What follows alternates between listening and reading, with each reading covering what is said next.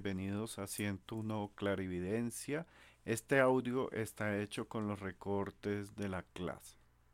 Es un tema que, les pido que tengan eh, a ustedes eh, una hojita y, y digamos que tomen apuntes porque lo pienso eh, dar, digamos, por un tiempo un poco más continuo, un poco más largo. No sé si el próximo sábado y el próximo, todo depende de, de cuánto ustedes eh, lleguen, porque el tema es un tema de un nivel un poquito más alto en el cual es eh, cómo hacer para encontrar gente desaparecida, cómo localizar gente perdida o cómo buscar a esas personas que ustedes necesitan localizar eh, y que digamos no tienen como los datos exactos de en qué lugar se encuentra.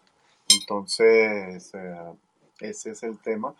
Eh, voy a tratar de abordarlo desde las formas, digamos, ah, de, las principales herramientas de percepción, porque obviamente no se pueden hacer eh, un estándar, porque cada persona, según su propia capacidad, va a tener una tendencia a utilizar una u otra herramienta. Mm, y eh, pues ese, digamos, es el, tema de hoy, eh, que me parece um, un tema que hay que tomarlo con pinzas, puesto que involucra mucho el dolor y la esperanza de la gente. Eh, y ahorita les voy a contar un poquito mis experiencias para que um, entiendan un poquito toda esta dinámica de, de cómo es encontrar a alguien que está perdido, inclusive eh, a mí a mi hermano, ese me perdió y lo tuve que buscar. Eh, ahorita les contaré eso. Entonces, eh, voy a, a saludar aquí a Jenny. Hola Jenny, buenas tardes. ¿Cómo estás? ¿Me oyes, Jenny? Hola Rafa, bien, muy bien, aquí muy contenta y atenta a escuchar y a recibir todos tus conocimientos. ¿Cómo ha estado? ¿Cómo está Isa, Marta, Silvana? Pues Hola, qué hola, bueno. todo bien, gracias a Dios. Aquí Qué también bueno. atenta para escuchar. Gracias Rafa Mira, por esta sala, gracias por todo lo que nos comparte. pues eh, Jenny, mira que hoy el tema, mm, pregunten todo lo que puedan porque voy a, dar por hecho que ya ustedes tienen algo de ciertos conocimientos básicos. Ah, por aquello que pues eh, ustedes llevan acá un buen tiempo pues apoyándome y siguiéndome en, en estas ah, charlas. Y, eh, y bueno, mm, hoy que es 11 de septiembre del 2021, creo que queda un poquito clave esa fecha para, para identificar cómo es la búsqueda de alguien que uno no va a encontrar. Hola Silvi, ¿cómo estás? Buenas tardes. Hola, mi Rafi, Mariana, Isa, John, Jenny, casi te digo Johnny, casi te cambio el nombre. Gente abajo. Rafa, no te entendí el final porque se me fue el audio. ¿La búsqueda de qué decías? De personas desaparecidas. Uy, Eh, algo, digamos, que mm, ya hoy comienzo a, o sea, ya llevo unas reuniones como subiendo un poquito, un poquito el nivel eh, para que las personas que comiencen con esta búsqueda sea a nivel de juego, porque es como la forma más fácil, eficiente, eh, un poquito como un entrenamiento eh, muy inicial y eh, trataré de llevarlos a, a, un lugar, digamos, un poco más hábil, porque tristemente y casualmente esta es una de las herramientas que, que en, en los años 90 o en esa época pues tuvo mucha demanda y entendí que en, eh, sobre todo, pues ustedes saben que yo estoy en Colombia y en Colombia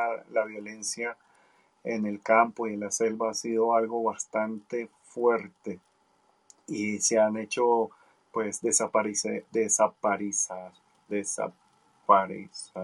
desaparecer a gente, se han desaparecido y ah, pues bueno, eh, son personas que tienen familia, que tienen gente que lo ama, pero a veces también hay gente que no quiere que las encuentre. O sea, eso es todo un tema eh, bastante complejo. Y ese es el tema de hoy, eh, Silvi, ¿cómo lo ves?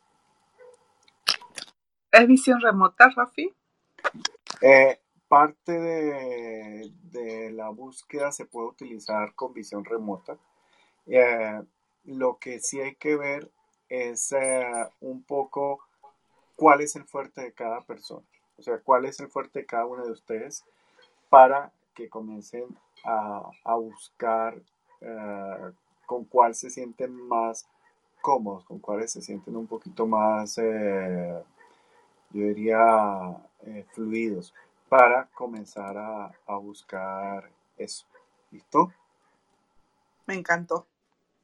Listo. Entonces, vamos a ver si puedo hacer una cosa, ustedes me dirán, eh, como hay derechos de autor, yo hoy voy a tratar de...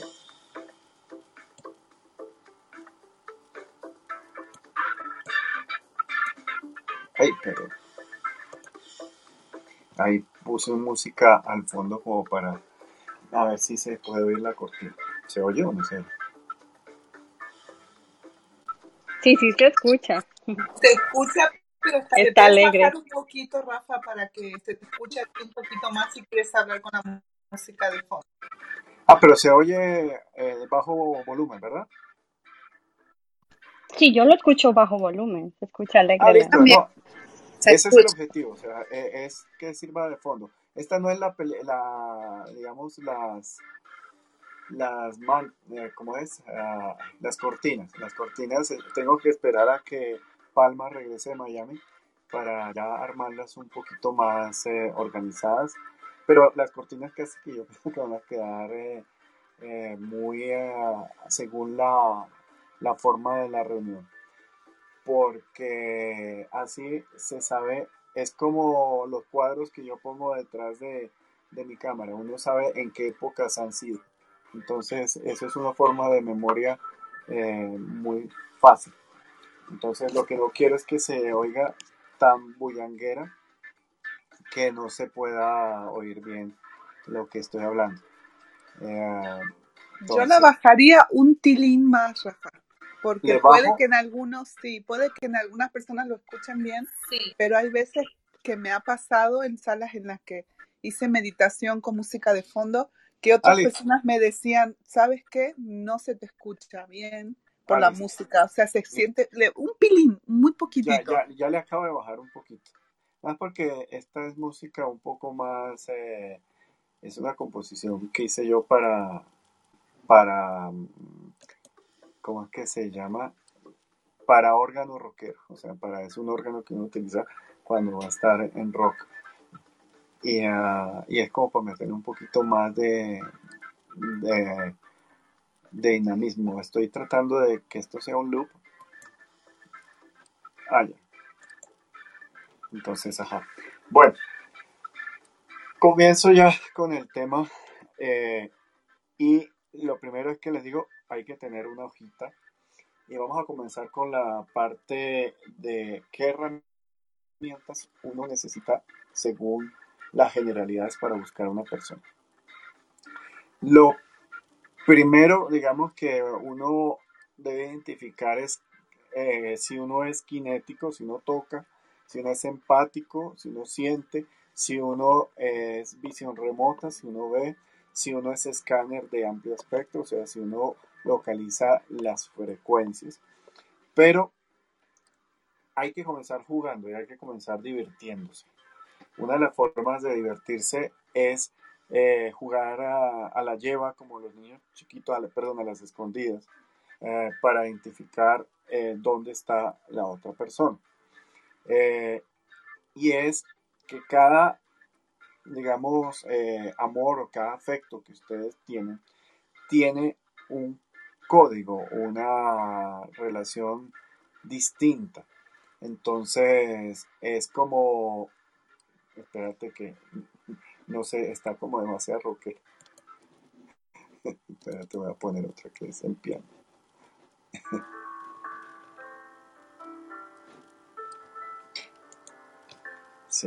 Esta es más. Entonces, eh, esta parte de ustedes comenzarse a divertir, de comenzarse a, a jugar, les previene un conflicto en la búsqueda de alguien porque por más tripa seca, por más corazón duro que uno sea o mente dura, van a coger y van a, a sentir eh, desespero, angustia o afán por buscar a la persona desaparecida. Y esto, les digo, es un reto muy grande. Porque eh, cuando ustedes están buscando a alguien y se sintonizan un poquito con esa angustia, van a acelerar o van a volver más lenta su percepción y eso hace que no le, den al, al, objetivo. Y el problema con eso es que van a fallar por cuadras. Eh, yo eh, en esa parte, mm, digamos que tuve unas experiencias muy bonitas, pero otras, una, que fue la primera que, que me marcó, digamos que en los años 90 y principios del año 2000, eh, yo encontré mucha gente desaparecida, mucha gente secuestrada, eh, di sus ubicaciones, sus coordenadas y, y, fue como la, como la historia feliz. Pero eh, en el año no sé si 2000 algo, una madre muy humilde había perdido a su hija de 13 años hace dos o tres años para atrás. Y eh, digamos que las personas de la Interpol me dijeron, bueno, Rafa, tú te atreves a ayudarle a esta señora a buscar a su hija perdida. Y era una niña que había salido mucho en la televisión, que había salido mucho en los medios. Y eh, yo le dije a la señora, sí, sí, yo, yo intento, me queda más fácil y me queda más fácil cuando yo toco algo eh, que la persona haya utilizado, se haya tenido en contacto con su energía y lo haya hecho un código para a través de la mamá y a través de las personas localizar las orientaciones y la distancia desde ese punto. Pero viene el famoso querer querer hacer o querer queriendo. Y eh, cuando a mí me propusieron la búsqueda de la niña, por unos primeros segundos yo dije la niña está muerta. Pero la niña no tenía por qué estar muerta. O sea, todo, todo esta, digamos, eh, información de, inteligencia y de los investigadores decían que eh, que lo más seguro es que la niña hubiese sido secuestrada para trata de blancas, para, eh, como era menor de edad y toda esta gente terrible compra eh, niñas para, digamos, eh, hacer trata de blancas en... Lo que les comentaba en esta audio es que se cortó un poco, entonces lo estoy uniendo. Es que la niña apareció eh, digamos, sus huesitos, eh, fue asesinada a los pocos días de secuestrar y pues ilusioné falsamente a la madre y todos los recursos. Y continúo diciendo que hay una forma también de buscar a las personas, de lograr ese código emocional a través de mm, objetos. De ropa, de cosas que que, que se deja. Obviamente es más fácil buscar a una persona viva que a una persona ya fallecida. Eh, porque su energía se siente mucho más fuerte, se siente mucho más constante. En cambio, cuando uno busca a una persona desaparecida, se busca es un rastro. Eh, dentro de las otras formas para localizar ese código, ese, diría yo, mm, frecuencia emocional eh, es a través de los objetos. Me explico. Mm, como les decía, uno le adjudica a sus seres queridos un código que nunca es igual, porque aunque uno más quiera a su hijo primero o a su hijo segundo o a su madre, a su padre, siempre hay unas diferencias de personalidad que varían la percepción propia que yo tengo de ese, de ese amor con esa persona. Eso hace que eh, uno tenga esos enlaces a través de una red de internet que se llama red micelial. Ya habíamos hablado de eso, no voy a profundizar porque ya hemos hablado de eso.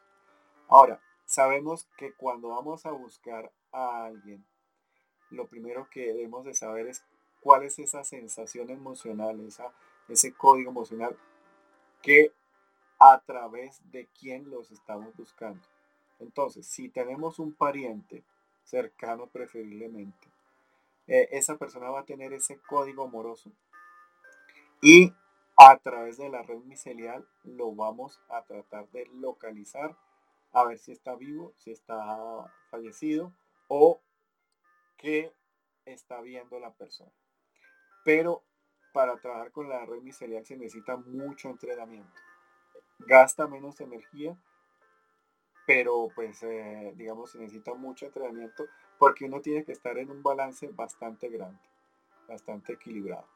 Entonces, ahí cuando uno es capaz de tocar con la palma de las manos, con las yemas de los dedos, un objeto, incluso hay gente, los videntes lo pueden hacer con una fotografía, con una imagen también, eh, de ver a la persona y localizar las coordenadas de, esa, de ese individuo a través de, la red micelial.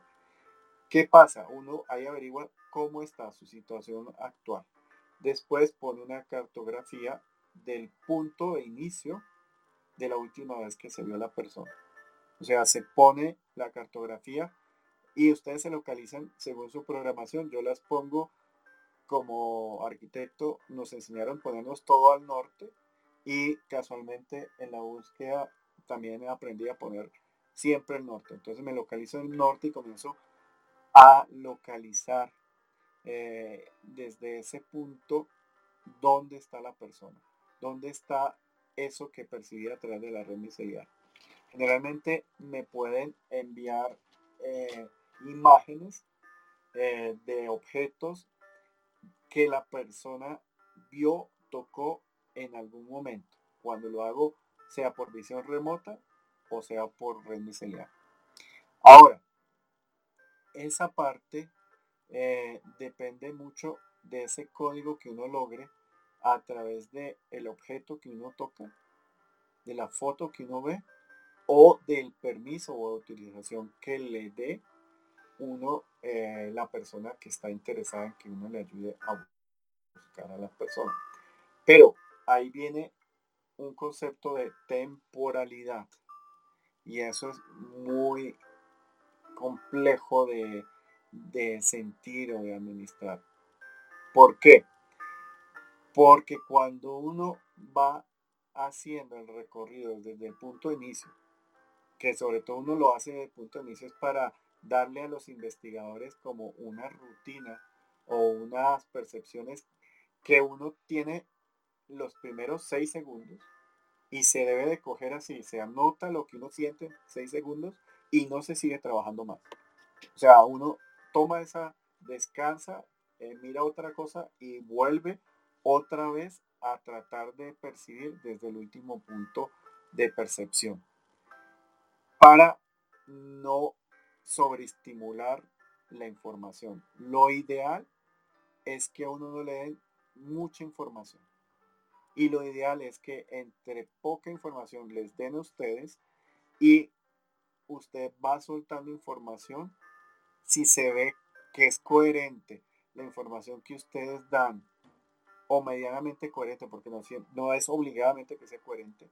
Uno puede decir, bueno, voy por buen norte, por buena eh, eh, búsqueda, y ese, ese punto, digamos, de, de, búsqueda de la persona desaparecida. Ahora, eh, eso es para no contaminar el cerebro, porque el cerebro siempre va a tratar de tener un millón de teorías.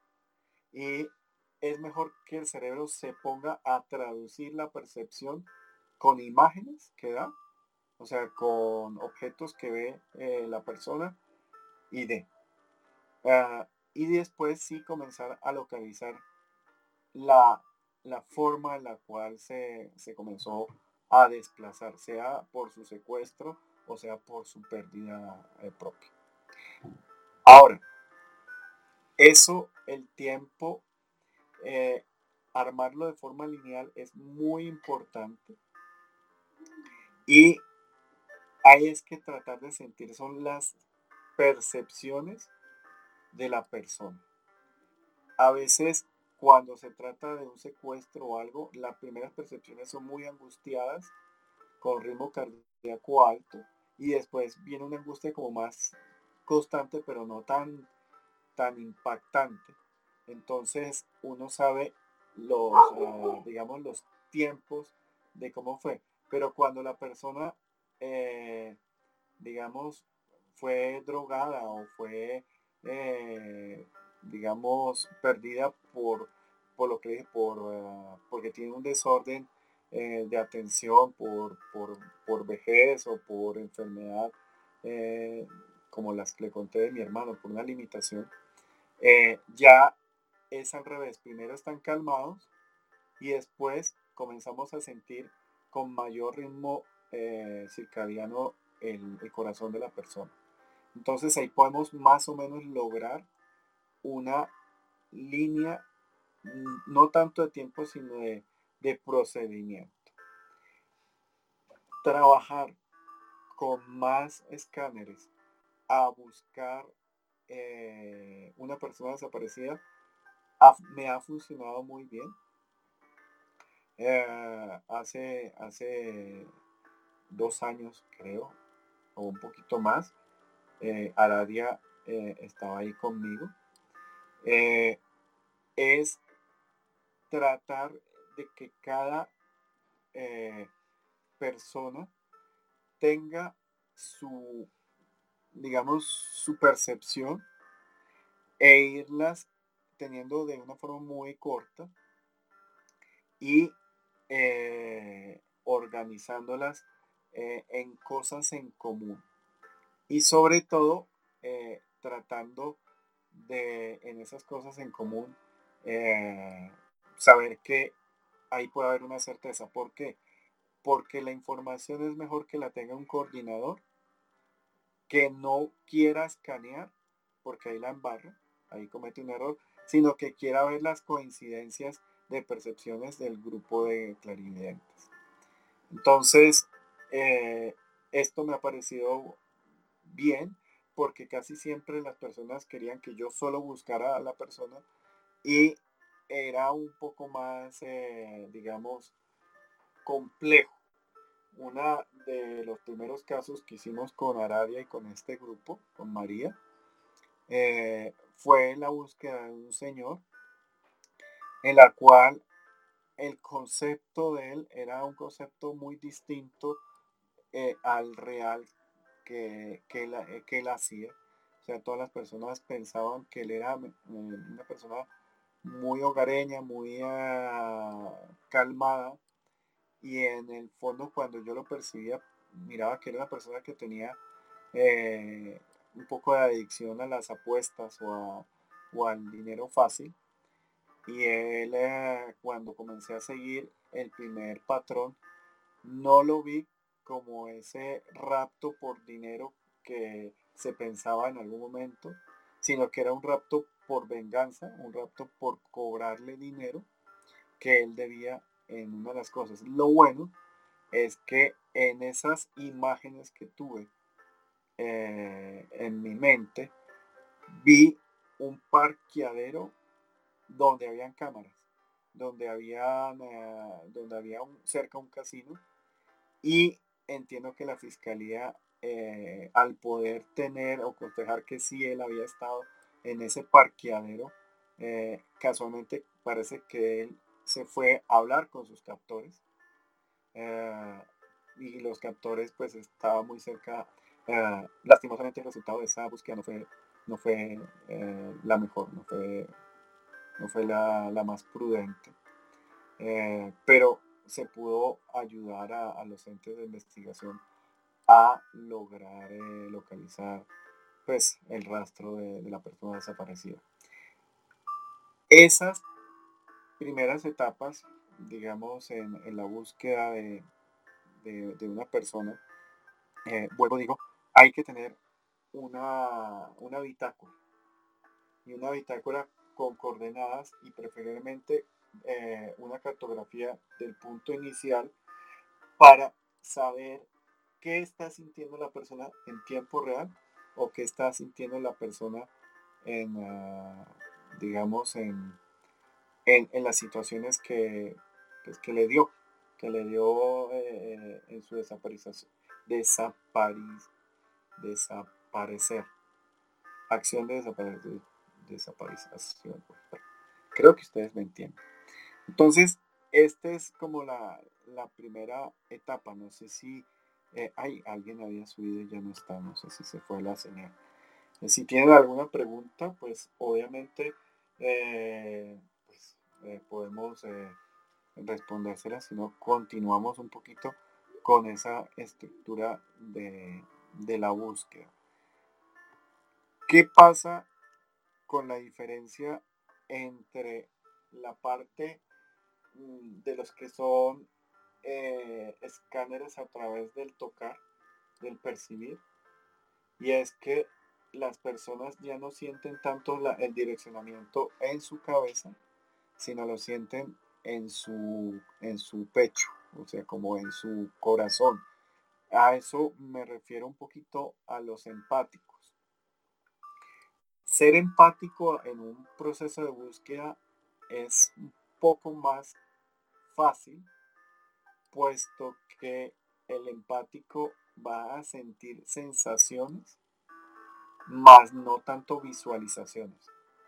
Y al no tener tanta imagen mental, el cerebro no va a tratar de involucrar tanto, eh, digamos, teorías de la ubicación de la persona o del destino de la persona.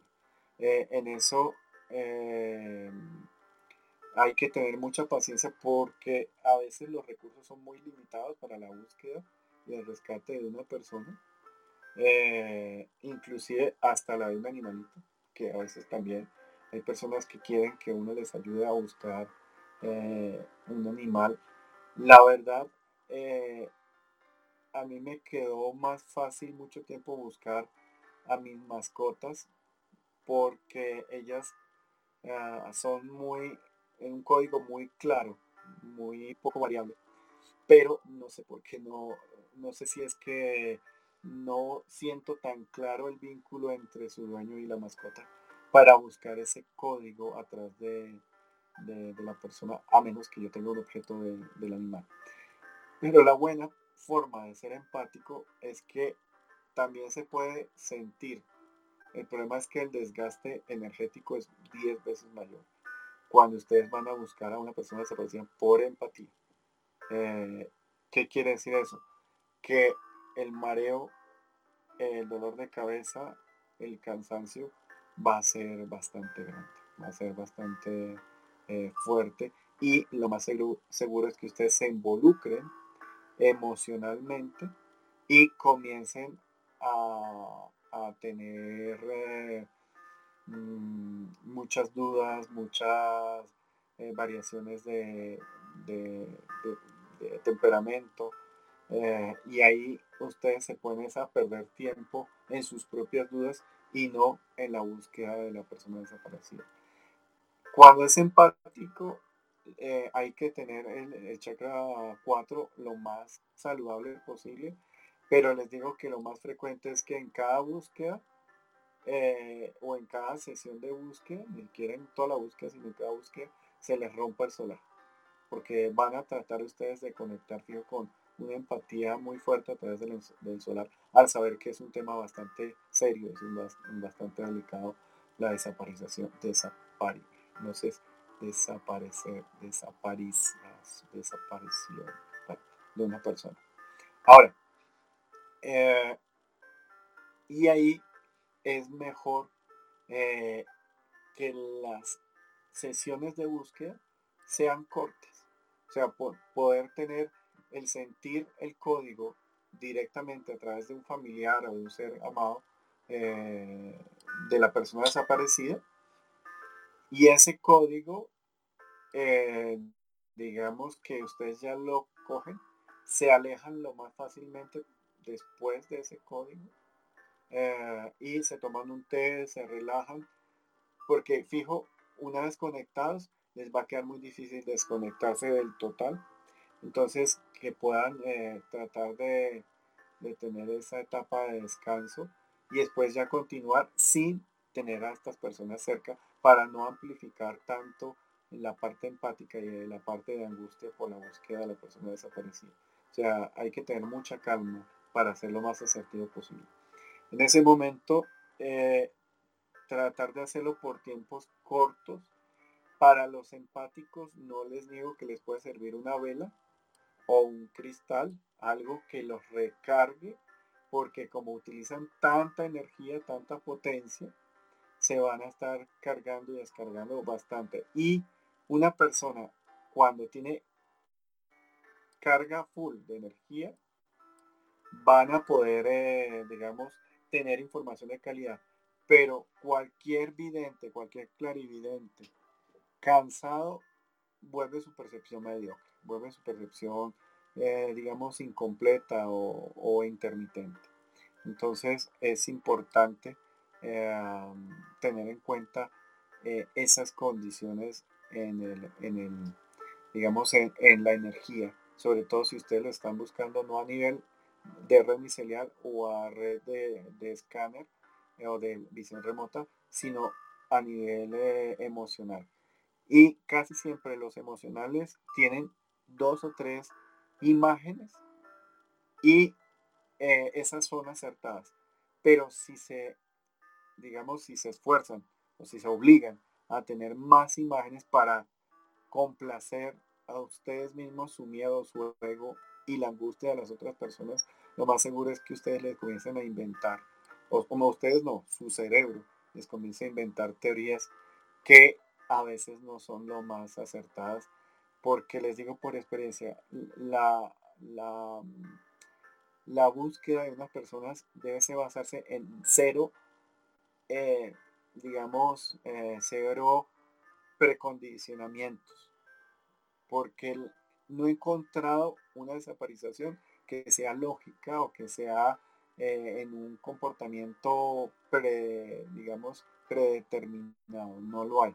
Entre esas hay eh, una historia que ya les había contado hace un tiempo sobre eh, una persona que fue secuestrada en los años 90 y esta persona se pensaba que se había sido secuestrado por delincuencia, digamos, o más bien, por la guerrilla, pero después se entendió que era más factible que fuera delincuencia para venderle a la guerrilla, pero toda la costumbre que tenían los investigadores por experiencia eh, daba que había unas rutas de escape, que había un modus operandi muy marcado por otros previos, eh, digamos, casos. Cuando yo entré a ese caso, que fue casi que de inmediato, porque ese secuestro duró solo tres días, me di cuenta que las personas que secuestraron a, a este señor no tenían ni idea de eso.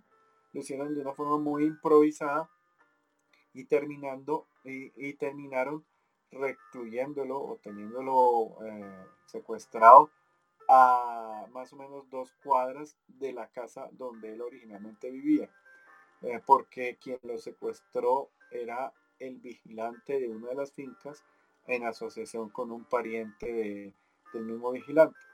Entonces, eh, eh, fue como como muy agradable poder ayudar a la familia, que casualmente después me la encontré en esta pandemia en redes fue muy bonito saber que, ellos están bien, ya no viven aquí en Colombia, pero pues fue bonito haberles ayudado a localizar a, su, a su padre.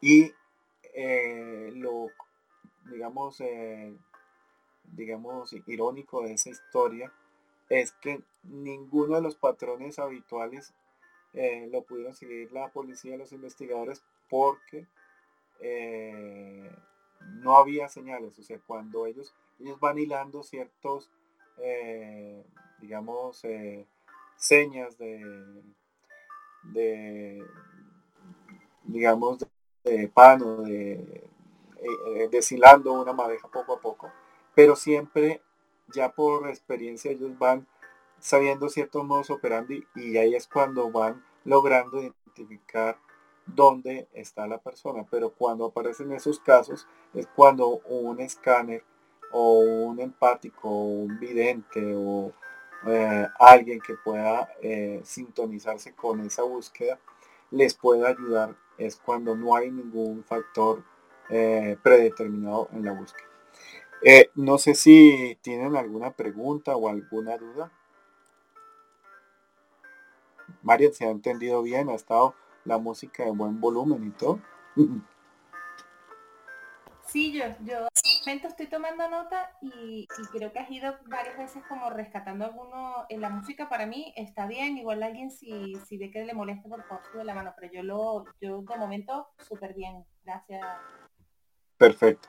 Pues esta es la primera, la primera sesión que le meto música en el fondo y creo que toda va a quedar con esa música. Esa música la hice yo, o sea que no tiene derechos de autor. Más bien, el, compositor y el, y el, um, bueno, soy yo. O sea que no, no, importa.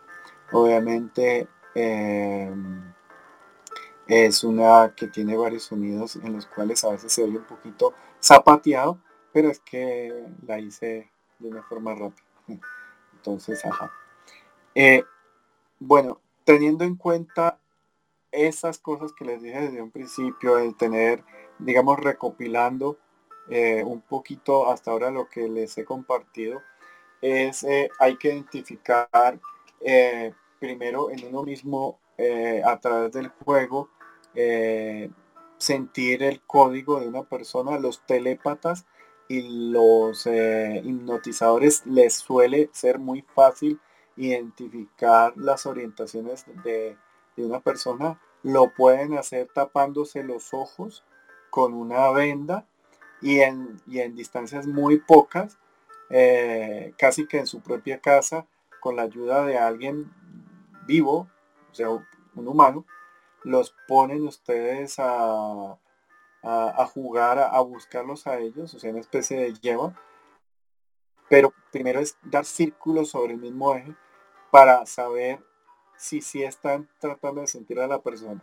Entonces, poner en un círculo grande eh, a esta persona que varíe y estar uno en el centro mm, con los ojos muy tapados, que uno no perciba nada, eh, y preferiblemente no oiga nada, porque cualquiera de sentidos pues va a a tratar de, dar eh, información y el que ustedes van a utilizar ahí es la plineal eh, conectada con, el tálamo para localizar eh, esas orientaciones norte, sur, oriente o adelante o atrás o al frente o a un lado o al otro. Es importante, mm, digamos, ese juego inicial.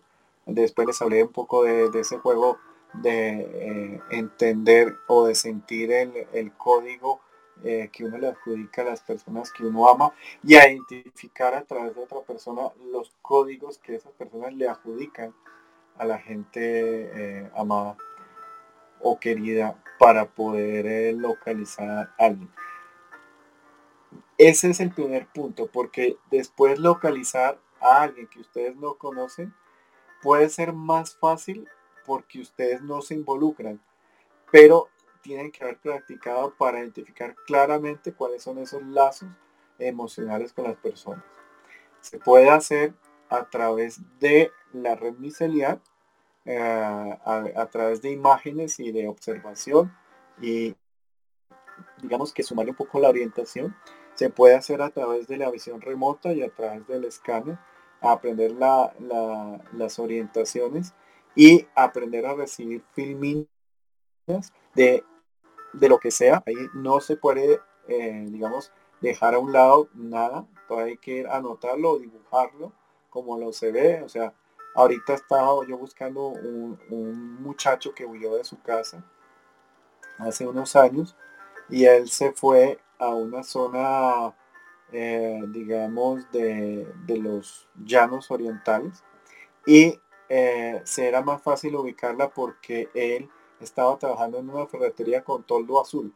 Entonces fue clave para poder dar con él el toldo azul de, una ferretería en, eh, en, una ciudad de los llanos orientales. Entonces siempre busquen, no se obliguen a encontrar a una persona de inmediato porque no es fácil encontrar a una persona, no es nada fácil.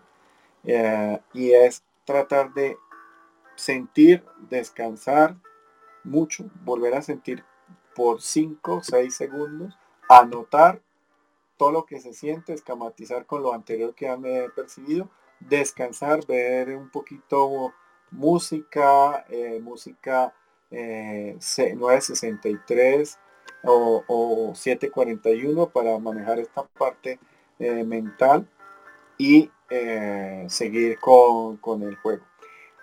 Los péndulos eh, sirven en ese punto. Los péndulos sirven puesto que ustedes eh, pueden ayudarse un poquito para la orientación si tienen cartografía para que sientan y transmitan cuando hay una variación en su parte cardíaca conectado con las personas que lo están buscando con ese centro.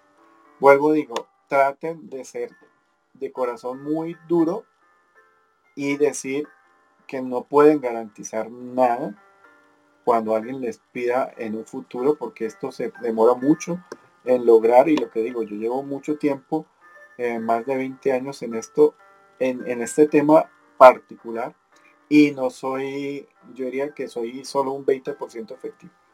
O sea, no puedo decir que soy un 100% efectivo. Puedo dar valores o ayudas, y, puede servir.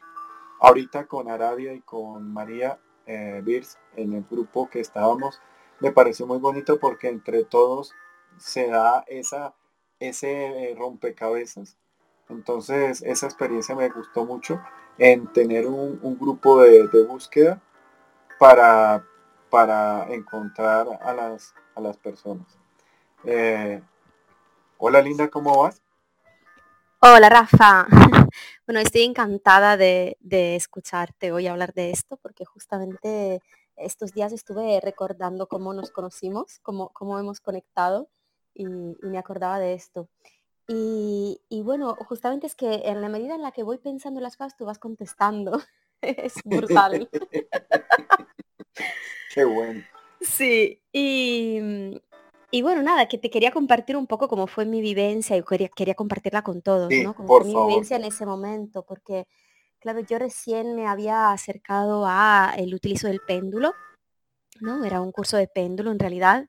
Eh, y una de las tareas que salió en ese momento pues fue la de buscar a este señor, ¿no?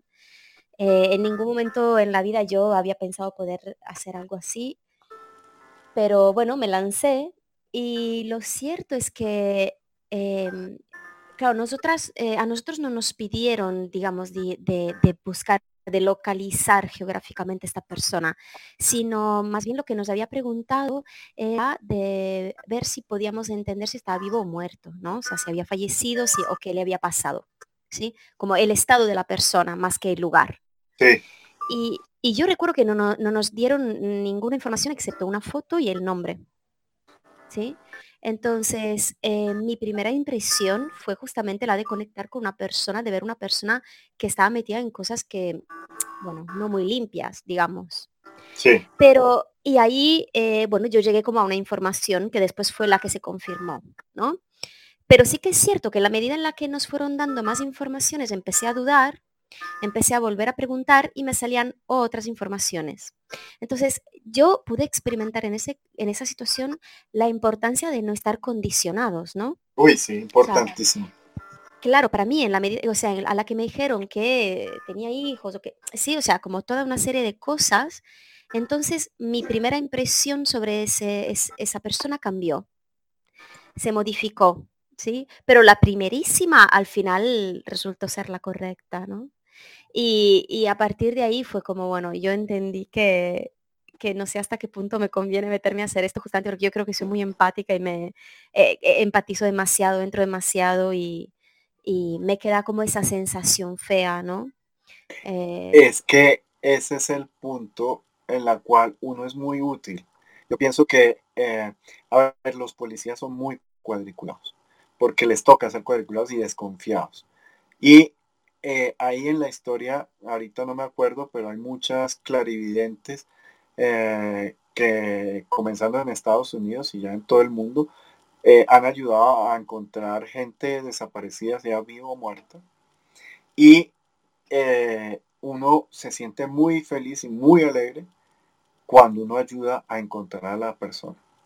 Pero de, de de esos intentos casi que eh, uno comienza solo a acertar al principio el 1 o el 2% y pasar uno por, por 98 personas eh, que se sienten terrible por la desaparición de su ser querido a solo poder encontrar dos eh, es, es un entrenamiento muy exigente para ese equilibrio o para ese balance que uno eh, digamos, ah, tiene que tener. Y por eso es, uno le toca hacer aprender a ser un poquito, como digo, tripa seca o, de corazón un poquito frío, aunque uno no lo debe tener porque nadie perceptivo tiene el corazón así. Pero sí a ser un poquito metódico. Y ese método precisamente lo que estoy tratando hoy de compartir con ustedes para que para ver si de alguno de ustedes con que salga uno eh, que pueda ayudar a la gente a encontrar a sus seres queridos, ya es una ganancia enorme. O alguien que pueda dar una luz, de pronto que no, no pueda estar durante toda la búsqueda o toda esa continuidad que es muy desgastante, sino digan, mira, percibo que está vivo o muerto. Vivo o muerto. En ese momento estaba vivo el Señor, pero después lo asesinaron.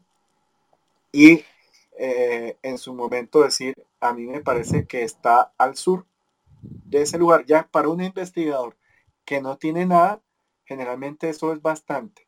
Y segundo, una vez cotejada que la información que uno dio es, es, es eh, coherente, lo más seguro es que uno diga, bueno, eh, si es por ahí, busca más y te, y te, y te, digamos, te reconectamos con un objeto, con una imagen o con una coordenada y ahí uno da otro, otro punto.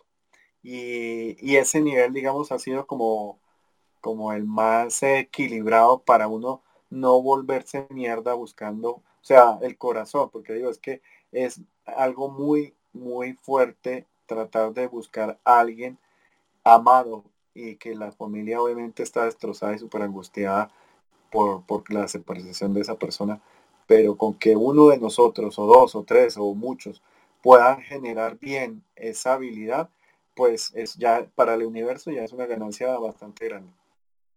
¿Cómo lo ves?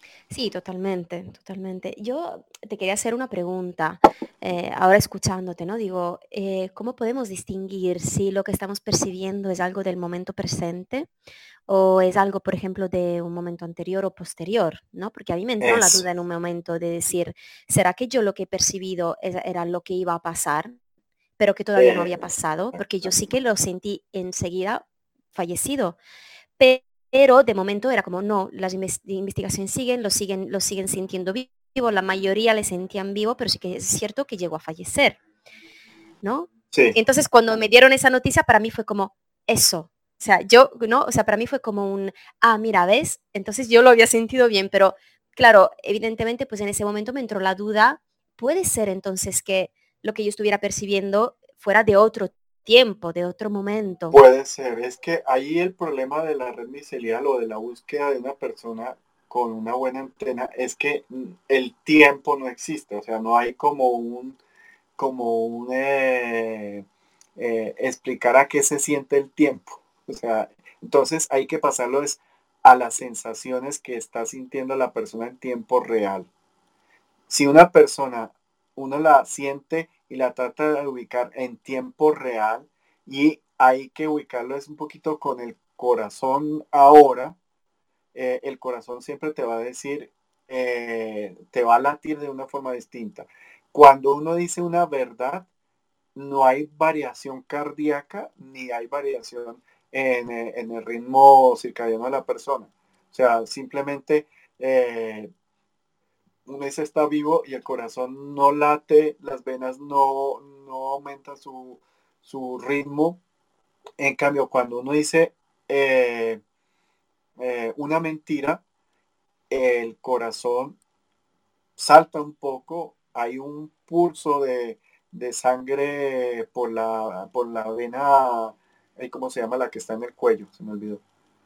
Eh, bueno, esta vena que está en el cuello, que es la más importante, o eh, por la dilatación de los ojos.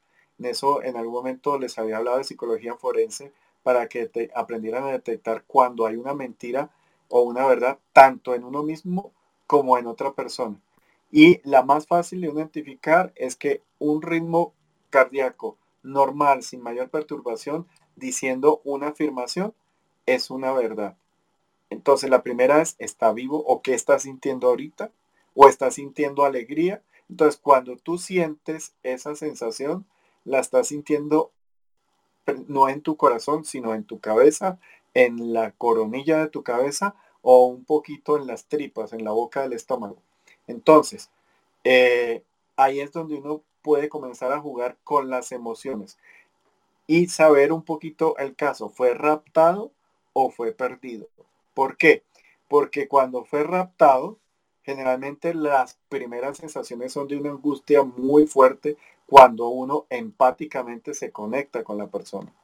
O sea, ahí, ahí uno siente angustia, ritmo circadiano alto y el corazón no está, digamos, teniendo una, una variación de, de ritmo cardíaco, ni la yugular está teniendo un pulso hacia el cerebro, pero si siente angustia. Eso quiere decir la persona, primer patrón, estuvo angustiada, o sea que fue raptada.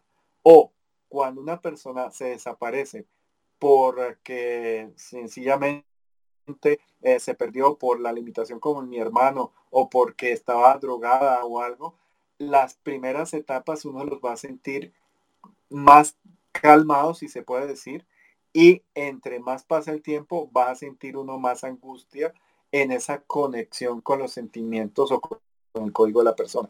Y esa es la forma en la cual yo he podido eh, manejar el tiempo, puesto que el tiempo en sí, si uno no tiene imágenes eh, en la cabeza, o sea, si uno es eh, vidente y uno no ve imágenes en la cabeza, pues es sentir esas sensaciones. Cuando uno es vidente y siente imágenes en la cabeza, hay que anotar, porque a veces uno ve imágenes de día, a veces ve imágenes de noche, a veces ve mucho tráfico, a veces ve poco tráfico. Entonces, hay que ser investigador. Por ejemplo, yo vi una imagen de una carretera con poco tráfico fin de semana. Vi una carretera con mucho tráfico eh, entre semana. Vi una carretera eh, secundaria, pues obviamente ya llevan un tiempo escondidos, pero ahí el tráfico no vale pero resulta que vi eh, el sol o vi la sombra o vi, los, o vi un letrero o vi eh, una tienda abierta. Por ejemplo, cuando yo vi que este señor que, que, asesinaron, eh, cuando lo, él lo abordaron los delincuentes, estaba vacío el, el, el, ah, restaurante, pero el restaurante estaba abierto. Entonces ahí uno puede hacer cierta continuidad, pero tocas con los detalles. ¿Cómo lo ves, ahora? ¿Lo entendiste? Sí, sí, sí, sí lo entendí. Bueno, entiendo que, que hay que practicar mucho y entrenar mucho, porque así de primera es muy complicado. Yo por eso te, admiro un montón y, a la primera fue como, bueno, mira, esto no creo que sea lo mío.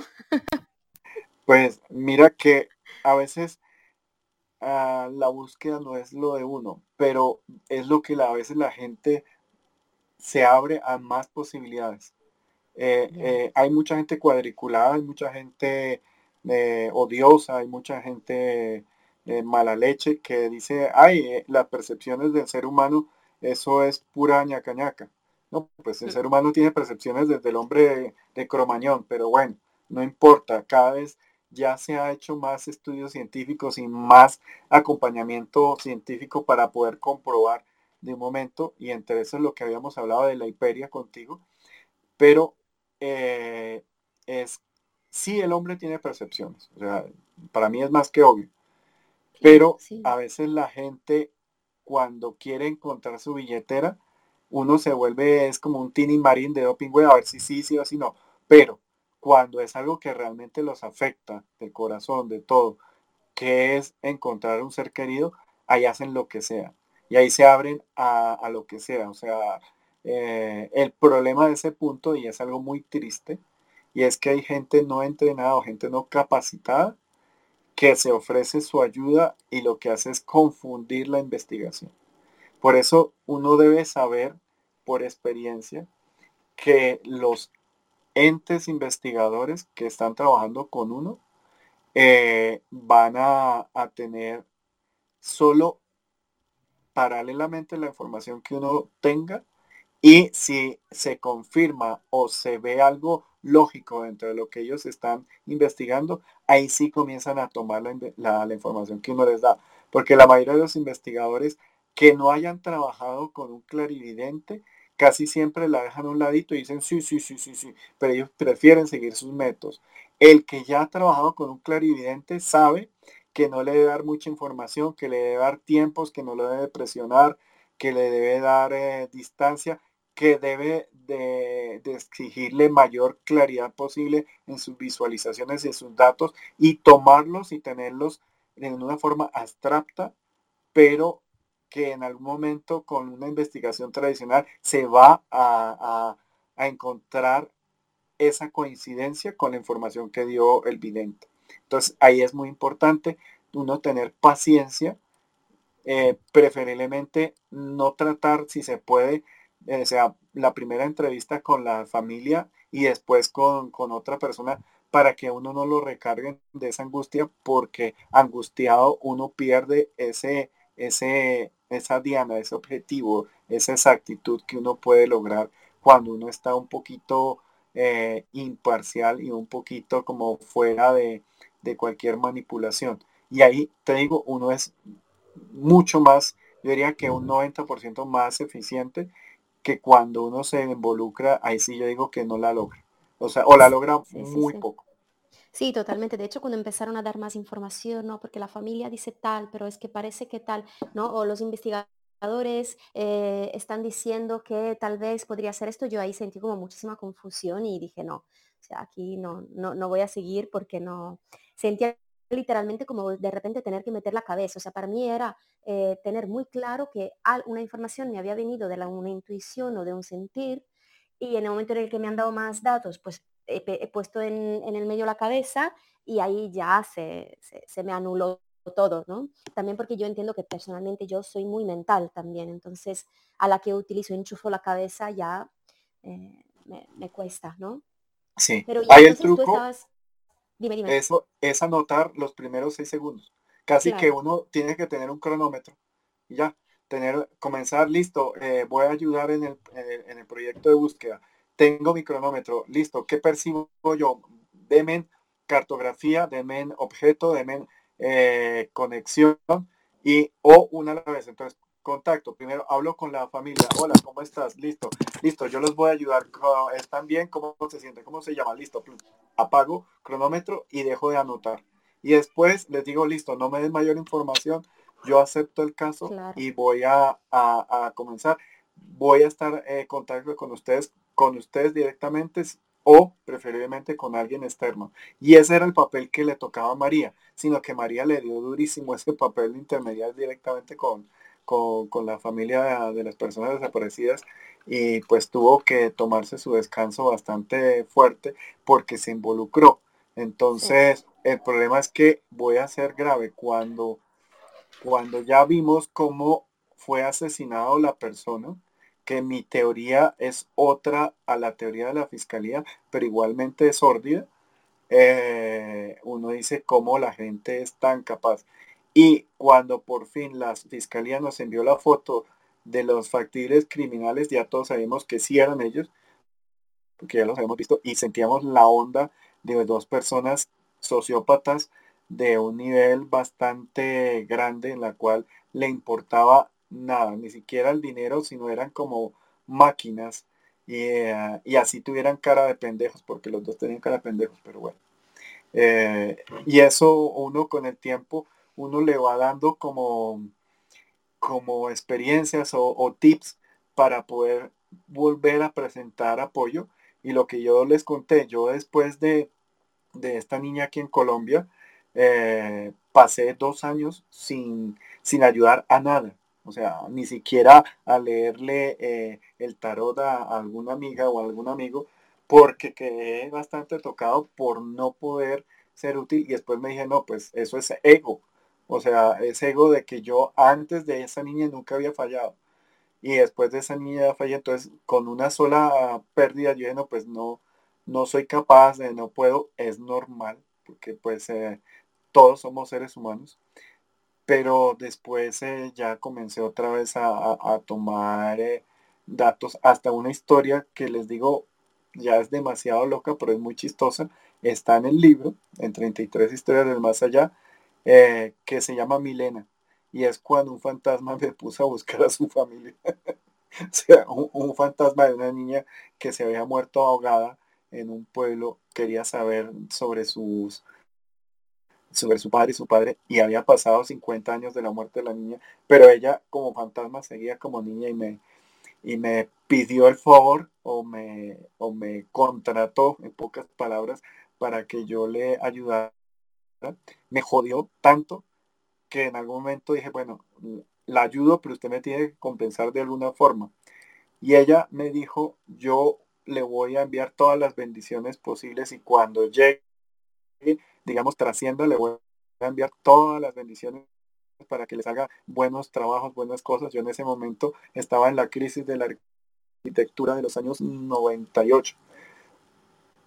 Y eh, casualmente cuando Milena trascendió me cayó un trabajo muy bueno. Entonces yo dije, bueno, Milena pagó. pero esa es una historia que vuelvo digo, es larga, pero ahí la encuentran en el libro si, les da curiosidad, sobre todo tú, Marian, lea Milena. Sí, Milena eh, eh, es una historia, porque les digo, Milena, aunque tuviera 50, 64 años en ese momento, su energía tenía 14 años, pero era una niña muy linda, muy, aunque era fantasma, es la historia número, el la 119, es como la historia, bueno, aquí no tengo los números, pero se llama Milena. sobre la 10 por allí, pero no, yo todavía no he llegado, pero... y, uh, y es una niña que me llegó a la casa embrujada donde yo estaba viviendo y me dijo, vi esta casa a lo lejos y después lo vi usted y no lo voy a dejar de joder hasta que me ayude a encontrar y le diga a mis papás que estoy bien. Y yo, mamacitas, usted murió hace 50 años, sus papás ya están muertos. Y ella no me creía. Y casualmente la mamá sí seguía viva, estaba muy viejita, pero estaba viva. Pero el papá sí había fallecido y se pudo hacerle contacto con el papá para que la rescatara y, ya dejara de ser fantasma. Pero eso fueron como cuatro meses que estuve eh, con ese caso porque la niña me jodía y me jodía y me jodía, no me dejaba dormir, eh, cogía y se metía en la cama, en mi cama cuando yo estaba durmiendo, a moverme las cobijas y a, hablarme, a no dejarme dormir. Eh, cuando yo me iba a ir al baño ella se iba detrás y me daba vergüenza. entonces era como acoso Después eh, yo estaba por ahí y comenzaba que yo le contara cómo eran las cosas de esta época, o sea, pero era, como era niña, era, aunque era niña, tuviera 14 años, yo pienso que ella tenía una mentalidad como de 8 años por ahí, o de 9 años, porque era muy curiosa, pero muy, muy honesta, Entonces, al principio no la quise ayudar para nada. Y después con el tiempo ya, ya la ayudé y se solucionó esa historia. Y ahí, pues los que tienen el libro, eso está referenciado en la historia que se llama Milena. ¿Vale? Oye, Aradia, ¿qué más así quedó como en el tintero por contar sobre, sobre, este, sobre este tema? Bueno, yo quería preguntarte, ¿no? Porque justo cuando entré em, empezaste a hablar del péndulo y, entonces tenía la duda de, eh, bueno, claro, una cosa, a ver, entiendo que si hay que geolocalizar, pues simplemente es preguntarle y ver la información que da. Pero si tenemos que preguntarle, por ejemplo, el estado de la persona, entonces, eh, ¿qué recomiendas? O sea, utilizarlo como una herramienta de, herramienta de soporte mm, o literalmente preguntarle. Ya, eh, yo diría que el péndulo, en mi, en mi experiencia, hay, yo hago una aclaración, esta sesión de hoy, Marian la estaba grabando para después ponerla como recordatorio en, eh, Spotify o en un lugar. Eh, pero eh, si ustedes autorizan, los que están aquí arriba, si ustedes tienen algún problema, no la colgamos. Pero vamos a comenzar a colgar eh, la próxima que se va a hablar sobre astrología china, pero ya va a ser aquí en América, pero va a quedar en Spotify para que los que están en Europa los puedan oír en cualquier momento. Y, ya, pues ya está, ya estamos casi que eh, prontos a arrancar. Lo único que se ha colgado en Spotify a nombre mío es una lista de música en, los diferentes hertz para eh, motivar la parte plineal, la parte del corazón, la parte del chakra 4 y, la chakra 7 y 8. Entonces, eh, perdón, es que les había dicho eso. Ya lo había dicho. Nos pasarás el enlace, supongo, ¿no? Porque yo te quiero seguir por ahí también. Sí, sobre todo, ¿sabes qué es lo bueno?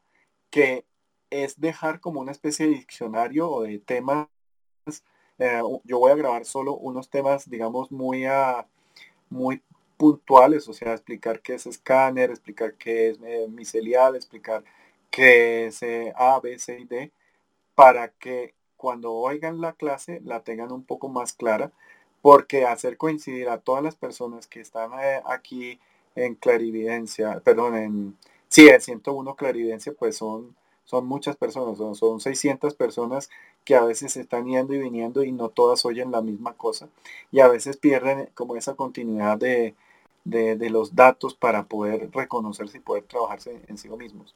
Eh, también, pero cuando para vienen, perdón Rafa, también cuando llegamos, hay, hay algunos que están un poco más adelantados, otros no tanto, y, y vas, siempre vuelves como una pregunta inicial, pues por lo menos ahí tienes el, ¿no? el, el audio de referencia también para siempre acudir a Eso. Eso, exactamente. Eh, Aradia, mira, es mejor eh, esa condición preguntarla al, ritmo circadiano, al corazón, porque eso lo daría el péndulo con un salto, como, como, como no con una oscilación, sino con un salto, pero a no todas las personas les funciona bien el salto en un péndulo, entonces yo me voy siempre por lo que funcione más fácil pero es lo que funciona más fácil para mí y de pronto para uno que otro de mis alumnos o de las personas que yo he trabajado. Pero puedo dar que hay gente que le funcione más el, péndulo y en pocas eh, saber si está bien, vivo y muerto, es si el corazón se aprieta o se relaja, eh, estando sin, digamos, preguntándole eso, o sea, preguntándose uno, ¿esta persona está viva o muerta? Entonces, si el corazón, uno dice, está viva, el corazón, eh, digamos, no late nada, pero se siente como un poco de angustia y uno dice, está viva, pero está angustiada. Pero si uno dice, está viva, y el corazón hace tracla y, y la yugular manda un pulso, y además se siente un poco de angustia, es que la persona ya está fallecida. En, e, ese tiempo real, en ese momento de hacer la pregunta. Porque voy a hacer algo triste muchas veces uno comienza a buscar a alguien vivo y después lo termina encontrando muerto. O sea, es horrible. Me ha pasado en una historia un poco triste. No puedo hablar mucho de los personajes porque en Colombia todavía hay mucha corrupción, mucha pelea internas. Entonces, en una entidad de, búsqueda, eh, siempre vienen dos o tres investigadores en la policía y un investigador me contactó porque su compañero desapareció, desapareció en una zona eh, que casualmente yo conozco porque voy a ayudar allá a mucha gente eh, por violencia. Y esta persona cuando yo la localicé estaba viva, pero estaba enterrada viva en una cueva. Y yo le dije los datos al investigador, así crudos y básicos de lo que viene al inmediato. Él ya había trabajado conmigo, entonces fue a buscar, pero no lo dejaron entrar a la zona otros investigadores de su misma institución. Entonces en pocas se dedujo que a él lo habían secuestrado y lo habían asesinado sus propios compañeros porque eran corruptos y él no era corrupto y me imagino que lo encerraron para, para, para dar tiempo a ver si sabían si él era comprable o no era comprable. Me explico. Aquí en el tiempo del narcotráfico hubo una cosa muy que se volvió dicho y es que eh, los narcotraficantes le decían a, los estamentos de la policía, quiere, quiere, le doy opción de dos metales, o le doy oro, perdón, o le doy plata o le doy plomo. Y eso se volvió un dicho ya casi que universal. ¿Qué quiere, plata o quiere plomo? Entonces, la mayoría de la gente dice, no, pues quiero plata porque pues, si me van a matar y además mi institución pues eh, no me apoya y estoy solo, pues hombre, y este par de investigadores era un par de investigadores, yo no conocía al compañero de él, pero sí conocía a él y entiendo que eran muy, muy apasionados por su carrera investigativa y lastimosamente a la época eh, no se ha podido encontrar el cuerpo de, la persona porque además donde, donde supuestamente está, pues ahí hay un lugar eh, que todavía está ocupado por ciertos personajes. Entonces, no les cuento más porque son historias muy tristes y, ahí uno se le cambia la onda en saber en que hay cosas terribles, pero pues eh, uno debe estar preparado en pocas cuando comienza a ayudar en esto de, búsqueda de personas, incluso a ser muy prudente porque uno también puede entrar en, en, objetivos. De por sí a mí me investigaron mucho, me siguieron mucho cuando yo comencé a ayudar y una de las cosas que me explicaron o que entendí muy fácil es no dar, acá en Colombia se dice no dar papaya y es no dar eh, cosas para que te localicen o algo porque todavía hay cosas vigentes y, a uno le toca simplemente ser muy prudente y no, no dar datos para no generar eh, eh, suspicacias ni cosas. Y ya, y ser muy prudente en preferir casos en los cuales eh, sea a la familia directa o a gente directa y en casos no tan complejos. Ya solo uno con el tiempo le comienzan a aparecer esos casos y uno ayuda, pero le toca ser muy prudente. Sobre decir que todavía tengo mucha ayuda, mucha protección de, de mucha eh, gente de, los estamentos, pero es mejor no dar, eh, no, o sea, es mejor ser prudente, ¿vale? Sí, sí.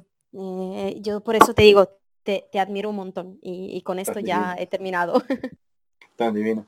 Bueno, yo pienso que ya podemos terminar el día de hoy, por hoy para, para digamos, eh, guardar. Pienso que sería bueno hacer una segunda o un segundo sábado, como sabemos, 101 clariencias son todos los sábados a la una de la tarde en hora Colombia y las otras reuniones son eh, la hora medium en las 7 y 10 hora Colombia. Esta es un horario más universal, eh, pero eh, son temas un poco más estructurados y un tema un poco más eh, hacia las personas que, quieren saber más del tema o, estructurarse más en estos temas. Y aquí hay que dar unos datos más para practicar. Dime. Yo quiero hacer Hoy a las 7 de la, de la noche. No, no, no. Son los martes y jueves a las 7 y 10 hora Colombia, Jenny. O sea, no creo que tú y yo tenemos el mismo horario, ¿verdad o no? Sí, sí, ah. eh, te quería preguntar, la, la del jueves pasado, ¿tú la grabaste? ¿Dónde cuelgas esas grabaciones? No, Jenny, yo hice una prueba, pero acuérdate oh. que Nair eh, invitó a varias personas y cuando yo vi, vi que no se podía quitar el candado, entonces salí del sistema que me presentó Marín y me fui al tradicional para poder quitar el candado para que entrara toda la gente. Entonces yo hice una grabación, la revisé, quedó bonita, para que quedó muy elegante, eh, pero no la voy a colgar porque pues no, no hay mucha carne, no hay mucho conocimiento ahí o mucha experiencia. Entonces... a mí me gustó, a mí la clase del jueves me, gustó, tiene mucho conocimiento. Ay, tan divina. Pues yo ya la aburré, pero es que quiero hacer, no sé, yo soy un poquito como fan de, del orden y, uh, y quiero comenzar como de una forma como más estructurada con eso, pero pues uh, esta, eh, esta silla va a quedar y voy a grabarles el próximo martes la iniciación de los tres signos zodiacales chinos. ¿Qué, ¿Cuál es el objetivo de eso? Yo utilizo como herramienta de apoyo de mi percepción la astrología china porque es descriptiva de las generalidades de la percepción, de la personalidad, perdón, profunda de las personas. Entonces, es muy fácil identificar si alguien es libre, por ejemplo, si alguien, es del signo del marranito. Es más fácil identificar si es libre. Eh, si alguien es, por ejemplo, del signo del caballo. Entonces, alguien del signo de caballo es más libre que alguien del signo de, del marranito. Y si veo que hay un conflicto en lo que yo percibo de libertad y veo que es un marranito, pues lo traduzco más hacia la familia o si es alguien del caballo, lo traduzco más hacia la libertad. Y eso me sirve un montón y es un truco muy importante uno tener una herramienta de apoyo o de, o de validación de ciertas cosas que uno percibe a nivel eh, escáner o a nivel empático, ¿vale? Rafa, una pregunta, disculpe. ¿Usted él maneja los animales? ¿Ve que uno tiene cuatro animales en la carta astral, no? El día, el mes, el año y la hora. ¿Cuál, animal es más, más Yo voy a comenzar por ahorita solo por el año y a explicar cómo es el animal interno. O sea, el oh, animal interno pero por eso solo voy a hablar de, de tres signos. Eh, y voy a volver los martes de, hasta que terminemos los 12, alias 24, alias 36, eh, solo con, eh, con, con, el tema. Y ya los jueves y ya serán los temas libres de siempre. O sea, tema propuesto, y, pero tema más, más libre. Y aquí seguiré con, con, con el entrenamiento, sino que es una herramienta que yo al utilizarla pienso que si la comparto les queda más fácil eh, a las personas que perciben entenderse y entenderlos. Entonces, para mí es súper clave. Yo aprendí la astrología china eh, como a entre los entre los 8 y, de ahí para adelante. Me moré 8 años, o sea, terminé a los 17 años eh, de aprender con Liao, que fue mi maestro. Y, uh, y me gustó mucho porque es muy sencilla y es muy práctica la parte superficial y eso con que uno sepa un poquito ya, ya se puede defender para que le sirva uno de apoyo a sus percepciones. ¿Vale? Rafi, ¿puedo hacerte una pregunta? Sorry, que hoy estuve muy poquito, estuve acompañándolo a mi hijo que se viera el pie. Claro que sí, corazón y nos movimos, pero eh, de pronto no te la quiero extender mucho, tú ya sabes, me da la señal cualquier vaina. Este, eh, te quería comentar que a mí me pasaba algo si está relacionado de pronto con esto que hablaron hoy. Eh, por ejemplo, que cuando yo quiero ir a algún lugar, que me pasa, qué sé yo, que voy con el celular y me quedo sin batería, entonces GPS no me funciona, o qué sé yo, perdí la dirección o lo que fuera que me está pasando, que no recuerdo bien cómo llegar eh, yo digo, bueno, me dejo llevar y confío. Y, confío. Y chun, chun, chun, chun, chun, y empiezo a manejar y tú llego. Sí. ¿Está relacionado? Es, sí, sí, bastante, muchísimo. Eso es lo que, digamos, todos los seres humanos y los animales, yo diría que tienen un GPS incluido. Y yo de por sí lo tuve que aprender a solucionar eh, desde muy niño por los viajes con mi padre, pero eh, sí existe y está localizado con un escáner de amplio espectro. O sea, que uno puede ver y entender todos los flujos de una forma perceptiva entre esa la dirección. y, y sí, y no, y no es mucha la gente que tenga el GPS. Yo que es un 30% de las personas que tienen GPS incluido en sus herramientas de percepción. ¿Vale? Vale. Pero, y hay que trabajarla porque es, te digo, es una herramienta muy útil. Yo nunca me he perdido en ninguna parte del mundo así no la conozca. Y si tú lo puedes lograr, esto es una machera porque te da una seguridad que siempre vas a llegar a, buen puerto, a buen, a buen lugar. Bueno, ahí veré cómo voy. Por lo pronto me voy a poner eh, bien disciplinada con las meditaciones, pero sí, eso funciona yo lo que sí noto es que, bueno, uno se estresa porque qué el horario, que no llego, qué vaina, pero cuando uno dice al carajo, ya respira y que sea lo que pues, sea, llega.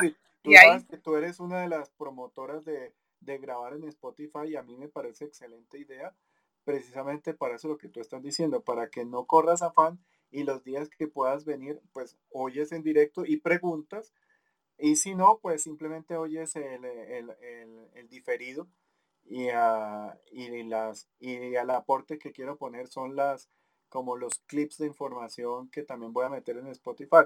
Ya. Bárbaro. Incluso creo que ya estoy en Spotify como Rafa Ricardo Guarín, creo. Ahí estoy en una foto con un gabán, pero no sé si eso se modifique porque les digo, yo soy morrongo mongo eh, para, para estas vainas de, de tecnologías y cosas, pero entre más me voy metiendo, más voy aprendiendo. ¿Listo? Y Spotify me parece la más universal para que todo el mundo la conozca, o sea, porque está, o sea, ese, ese, digamos, es gratis, eh, uno puede meterse cuando quiera y la calidad, pues, es buena. Entonces, y Spotify entiendo que va en crecimiento, entonces no va a cerrar en un buen tiempo. Que antes yo puse, por ejemplo, un, eh, un blog en una cosa que se llama Wix, pero eso no lo veía nadie. Lo puse hace como cinco años. Entonces dije, no, pues, y nada todavía seguirá ahí, no sé, no tengo ni idea. Hasta se me olvidó cómo llegar. Pero pues eh, la idea de estos medios como que sean más constantes es que son más asequibles a, toda la gente. ¿Vale? Palomita, ¿qué hubo? Hola. Hola. Buenas tardes. Muy callada porque estaba sola con los niños y este, pero estaba escuchando atentamente y haciéndome un montón de preguntas. Ah, les voy a contar una historia. Dime.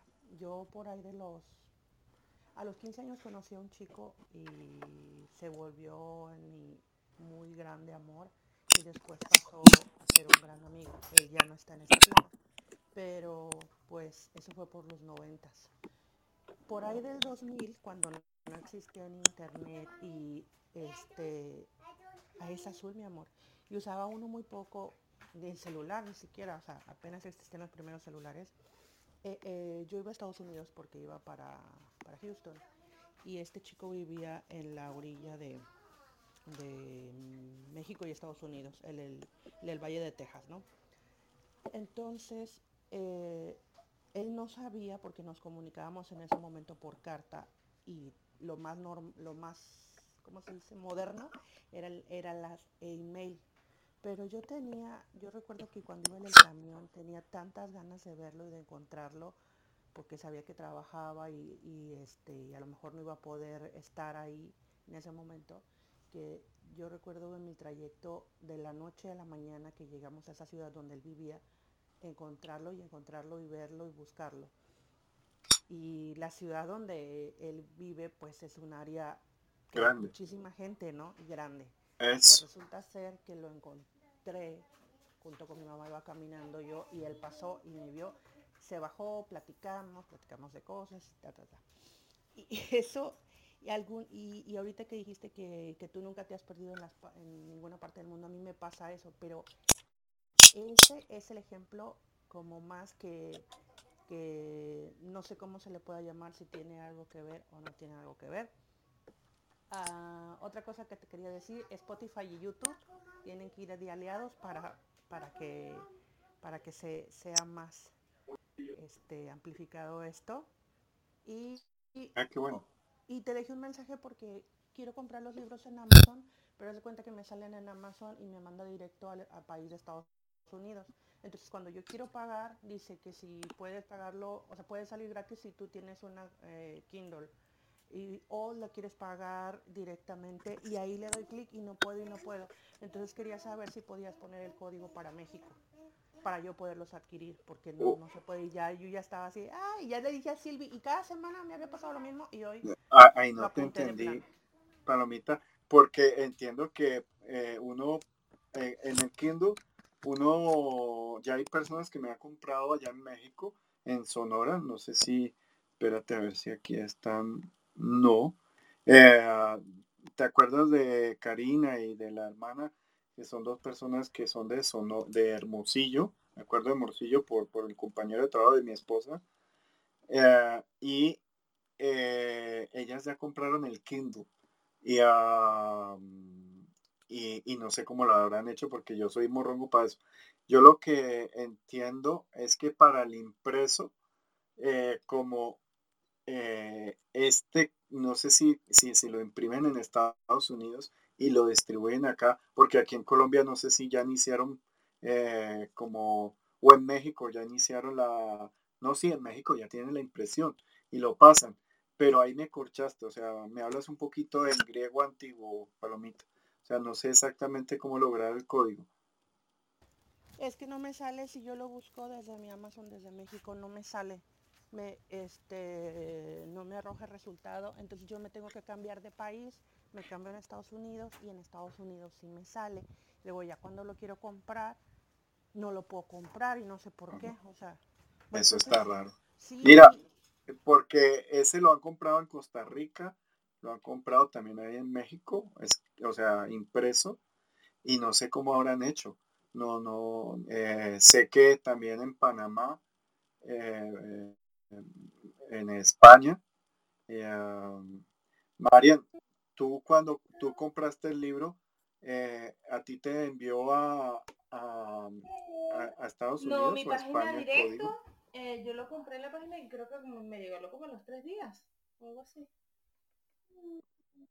Entonces, ahí no sé. Obviamente, yo digo una cosa, yo sé el 2, el de nueve historias, del más allá inicial entrenamiento, sé que lo publiqué en Amazon Estados Unidos, porque aquí no hay forma de, incluso lo traté de poner eh, en México o en España por aquello del, del idioma, pero no me dan opción sino solo en Estados Unidos. Perdonen. Y dime. Allá. Y em, no sé, ahí no sé qué decirte. Cuando tú envíame un mensajito y cuando yo hable con Maggie o con Karina, que ellas lo compraron, Maggie lo compró en Kindle y Karina lo compró en, impreso y, uh, y ellas eh, lo recibieron y les voy a preguntar. Lo único que sé es que ellas están al otro lado de México, o sea que no sé cómo será el maní. Igual ahí, mes tanto, tú puedes ir leyendo, creo que los tres primeros capítulos que los da gratis Amazon. Sí, pero ya quiero leer más porque ya me piqué. Perdona, Palomita, ah, pero no lo consigues porque, o sea, no consigues el libro o no puedes eh, comprarlo. No puedo comprarlo, o sea, yo tengo Kindle para leer, o sea, tengo tengo, mi, tengo una tablet donde tengo mis libros, ¿no? Entonces, a mí yo compro los digitales en, desde Amazon y ya me caen directo, pero no lo puedo comprar, o sea, no me no este cuando dice cómpralo por Kindle le doy clic y le doy clic y no me no, no me deja no sé por qué. Palomita, ¿no será que tú tienes una, algún tipo de restricción referente a la compra o algo de la configuración? Ay, no, mamita, no creo. Yo compro hasta, o sea, cuando, cuando quiero algo, digo, no tengo ni hecho puesto ninguna restricción ni nada y yo todo, nunca he tenido problemas de compras. Por eso se me hace extraño. Mm, sí, la verdad que está bien raro. Hola Paola, ¿cómo vas? Buenas tardes. Hola, buenas tardes. Eh, no, sé, quisiera colaborarle a la que no puede comprar el libro. ¿A, Palomita? Sí, a mí me pasaba igual, lo iba a comprar por la aplicación. Lo que hice fue que me tocó meterme a la laptop. Abrí Amazon en la laptop y ahí sí lo pude comprar. Porque en el teléfono igual no parecía lo mismo. Me iba y le daba clic y no podía. No sé si te lo puedas hacer así y te, y te salga la opción de compra. Espérate, yo estoy tratando de meterme aquí a KDP. Rafa está súper fino en Spotify con esta foto de profile. Está amazing. Rafa, yo no te encuentro en Spotify. Te estoy buscando todo el rato. Rafa Guarín 101 Clarividencia. Sí, porque ah, lo voy a buscar así. Ah, listo. Es que yo sé que yo le había cambiado algo para hacerlo más fácil. Y que yo soy diciendo y haciendo eh, ah, y llevo un buen tiempo eh, con esa idea. Y, uh, y ya, o sea, estoy ahí a... Espérate, espérate que ahora se me olvidó cómo, cómo entrar a, KDP para ver qué es lo que pasa. Un segundito. Entonces, Rafa, de la pregunta que te hice, ¿mi radar anda bien, anda mal o no anda muy bien? Por ahí. Palomita, hay que seguir por ahí porque eso eh, tú lo encontraste por un código emocional porque le tenías afecto a esa persona y cuando uno tiene ese código emocional es que uno puede encontrar a las personas.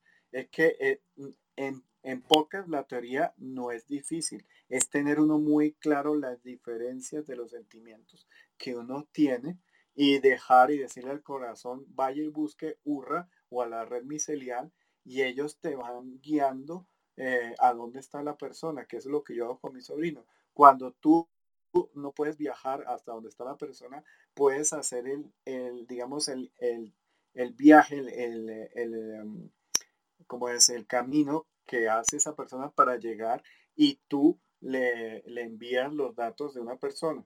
Le dices eh, al investigador o algo, siga esto y llegue a donde está la persona y, es muy bonito cuando uno lo logra, porque uno dice, eh, existe y, y es algo que, que, uno ha corroborado varias veces, así como la experiencia de tú con tu exnovio. Eh, a mí también me ha pasado con muchas personas que digo, tengo que encontrarme con alguien y me lo encuentro.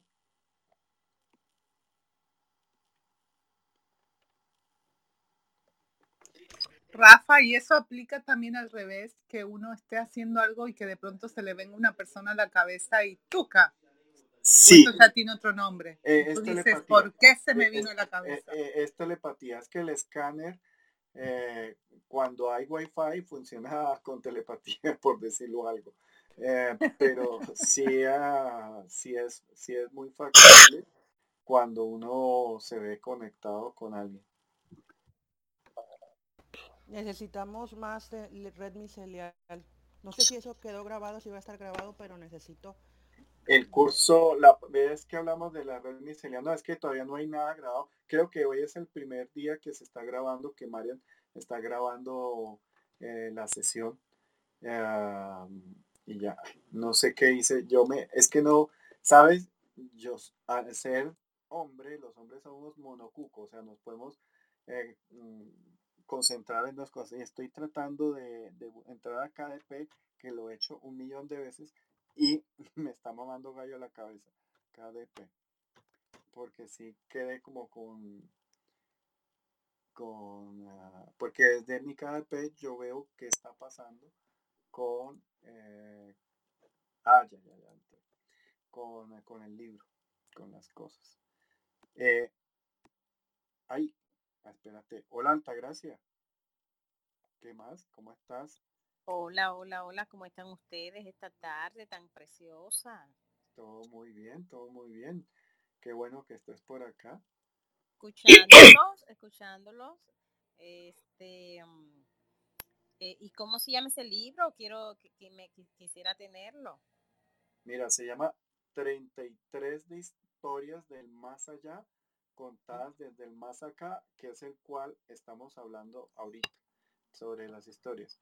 Y está otro que también está en Amazon que se llama Nueve Historias del Más Allá. Inicia el entrenamiento. O, lo buscas por mi nombre, Rafael Guarín. Ahí aparece Rafael Guarín López porque hay un ministro acá que tiene mi mismo nombre y se puede confundir un poco. Ok, perfecto. Yo tengo uno que se llama Alcanzando el Cielo. Eh, me encantan las historias porque es como, como que nos, nos ayuda a comprender un poquito más la muerte, ¿verdad? Sí. Eh, y aceptarla de alguna manera, y más cuando se nos van nuestros seres queridos, porque uno, eh, aunque uno diga, bueno, yo no creo en la muerte, yo creo, yo creo en esto, que, pero cuando se nos va un ser querido, wow, que nos quede ese vacío, ya sea por el apego, por el amor, por esa cosa. Ese libro es bonito.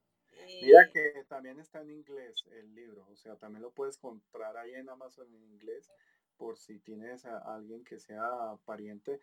Y en KDP, que estoy buscando aquí. Mira, KDP han sido la, no, o sea, sí se han movido, pero, pero se ha movido muy poco. No sé si de pronto hay, hay, algún un, desorden con eso, palomita. Ya perdona que estaba viendo con eso. Después lo, lo miro un poquito mejor. Tú sabes, Rafa, que me pasó algo bien, ah, me ha pasado ya en varias oportunidades, que yo puedo estar dormida y escucho a mi mamá que me llama.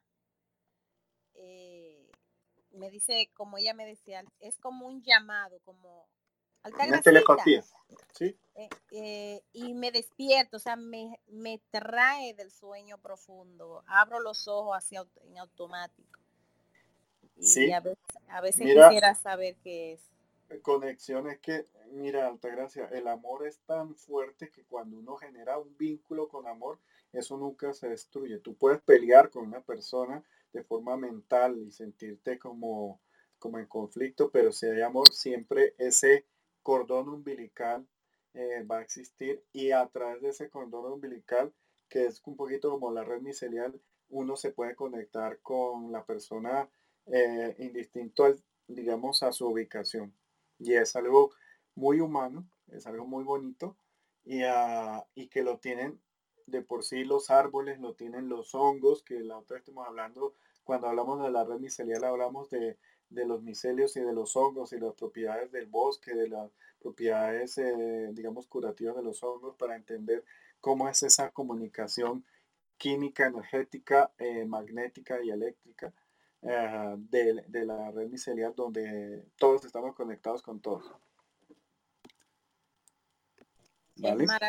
Es, maravilloso. Yo y siento, tú sabes cuándo me ha pasado eso, cuando estoy cuando estoy supuesta a estar ya de pie, o sea, haciendo actividades, o sea, que ya, por ejemplo, como que mi mamá me ve, son las 11 de la mañana, las 12, tú Altagracita estás dormida todavía y me llama, Altagracita.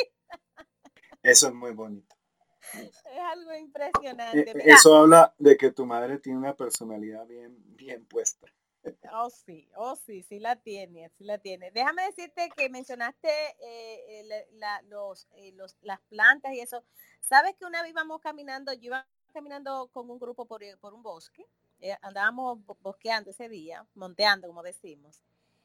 Y de repente a mí me dio por abrazar un árbol y ese árbol, Rafa, te, te juro que habló.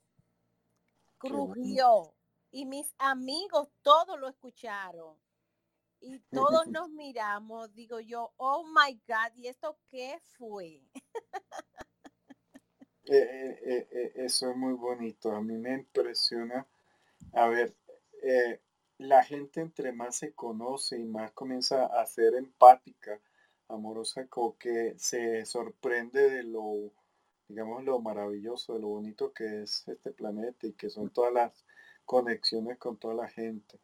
Y, eso se hace desde una perspectiva muy del corazón, muy emocional. Y, ah, y parte de tener, eh, digamos, un entrenamiento en la parte perceptiva es que te hace captar más intensamente esos momentos de conexión emocional. Me parece muy, muy bonito, muy importante que, pues, que, que, se, que se aprenda y que se, y que se elabore esa, esa parte. ¿Vale? gracias, te mando un saludo y le voy a dar la palabra a Sofía, que ya ahorita vamos a cerrar la sala y ya está un poco larga, entonces para, para después continuar la siguiente, el siguiente sábado. Sofía, buenas tardes, ¿cómo estás? Hola, buenas tardes, Rafa. ¿Qué hay de nuevo contigo? Eh, bueno, aquí, aquí no sé si me recuerdas, tú eh, me habías leído la semana pasada. Sí, claro que sí. Estábamos con Mago. Eh, bueno, perdón, sigo un poco agitada, sentimental, pero la semana pasada tuve una experiencia que yo ya la había tenido antes, pero quizá la semana pasada la reconocí un poco mejor. Y es que cuando yo medito, bueno, empecemos porque siempre, yo siempre sueño en muertos, siempre los sueño y ellos siempre me traen mensajes y cosas, pero desde que falleció mi hermano no lo he podido soñar y quiero soñarlo, pero la semana pasada en, el, en, medio de la meditación yo caí. Y yo no sé si esto es normal o es por mi cansancio mental que yo empiezo a sentir como descargas eléctricas. Eh, y son muy fuertes y esto ya lo había sentido anteriormente y siempre he pensado que es a lo mejor por lo que estoy muy cansada.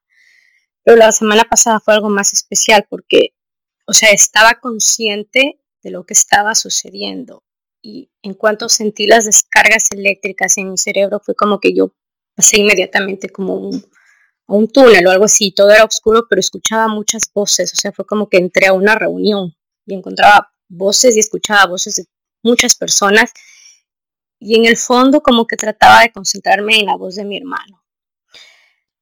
Pero en eso me dio como ataques de miedo. y, eso siempre me pasa anteriormente, o sea, me da miedo. Yo lo que quiero saber es si esto es normal o es producto de mi imaginación. Es normal. es normal que uno le dé miedo. Lo que pasa es que tú te estabas desdoblando. Exactamente. Y empecé a sentir cómo el cuerpo quiso, o sea, mi espíritu quiso salir. Empecé a sentir esa energía como que algo está saliendo de mi cuerpo y ahí es cuando me dan los ataques de miedo y volví. Entonces mi pregunta es, ¿cómo hacer para relajarme, para que no me dé miedo? Sofía, eh, mira, sí, eso hay que ser consciente que eso da miedo porque eh, este cuerpo que uno tiene es un maravilloso equipo, es una maravilla y salirse de él eh, cuesta, pero hay gente que con esa potencia que uno tiene en el corazón, en la mente, a veces la mente se, digamos, se neutraliza o se bloquea un poco para que esa parte eh, energética salga. La forma más eficiente para ir al grano y directo al puntual es que respires y hagas una respiración, una terapia de respiración eh, antes, durante eh, vayas a tener eso y te programes a no tener miedo y a dejarte llevar, porque eso siempre no he encontrado a mí mismo, me daba mucho susto las primeras veces que yo me salía de mí mismo. Entonces, eh, sería bueno, pero ya pasó, hubo una charla muy bonita que hubo mucha gente, eh, particularmente muchos, que todos se desdoblaban y en ciertos niveles se había de todos los niveles de experiencia y parte de este grupo es compartir, acuérdate, compartir para uno ir aprendiendo y uno mirando que no está solo y que hay ciertas cosas que son recurrentes y no digo que normales, pero sí son como frecuentes en, las personas. Entonces, eh, eso es un desdoblamiento y eh, siempre va a dar miedo las primeras veces. ¿Qué hay que ayudar antes de una buena dieta? en una dieta libre de carnes rojas, libre de leche. Eh, me dicen que ahora que el tomate y la cebolla tampoco se puede consumir mucho. Eh, las relaciones sexuales por lo menos una semana antes, sobre todo cuando se está al principio, para que el cuerpo al estar más liviano eh, dé la mayor facilidad, porque si uno tiene la barriga inflamada o uno está con el azúcar ido o está estresado, no va a tener eh, esa, ese desdoblamiento, pero sí va a tener el conato y, eso va a dar miedo. Y el problema es que eh, el miedo se puede volver eh, enraizado y no hay que dejarlo, Sofía. Hay que, hay que atreverse, pero hay que ayudarse con eso, con una buena terapia de, de respiración. O sea, hay muchas.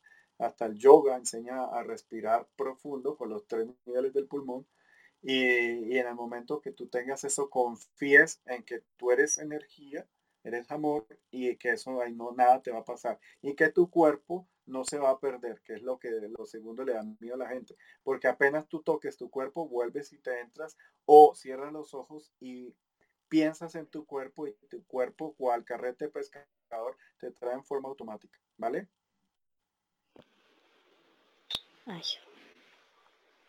Ok, pero eh, sobre lo de las descargas eléctricas, ¿es, esto normal igual? Sí.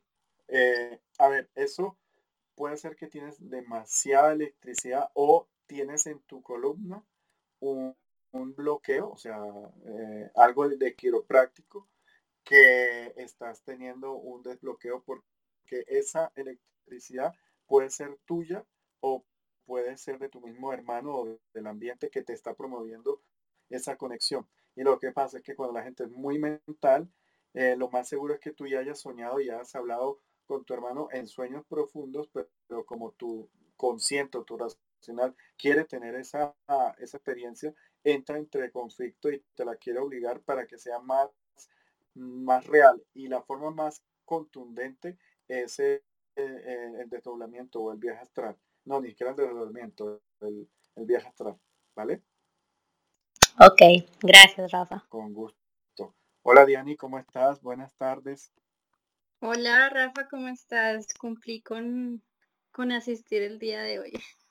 Me parece muy bien me parece muy bien. Y ahí ya vas a, no solo al día de hoy, o sea, a todos los que tú quieras, pero es para que veas la diferencia entre, entre los sábados y los jueves y los martes, porque ya se les va a dar una categoría para que, para que ustedes escojan según lo que quieran, eh, digamos, vivir, aprender o, o Y tú como tienes bastante percepción, eh, pues estas reuniones de hoy son más como estructurales. Eh, ya tengo la lengua traba estructurales.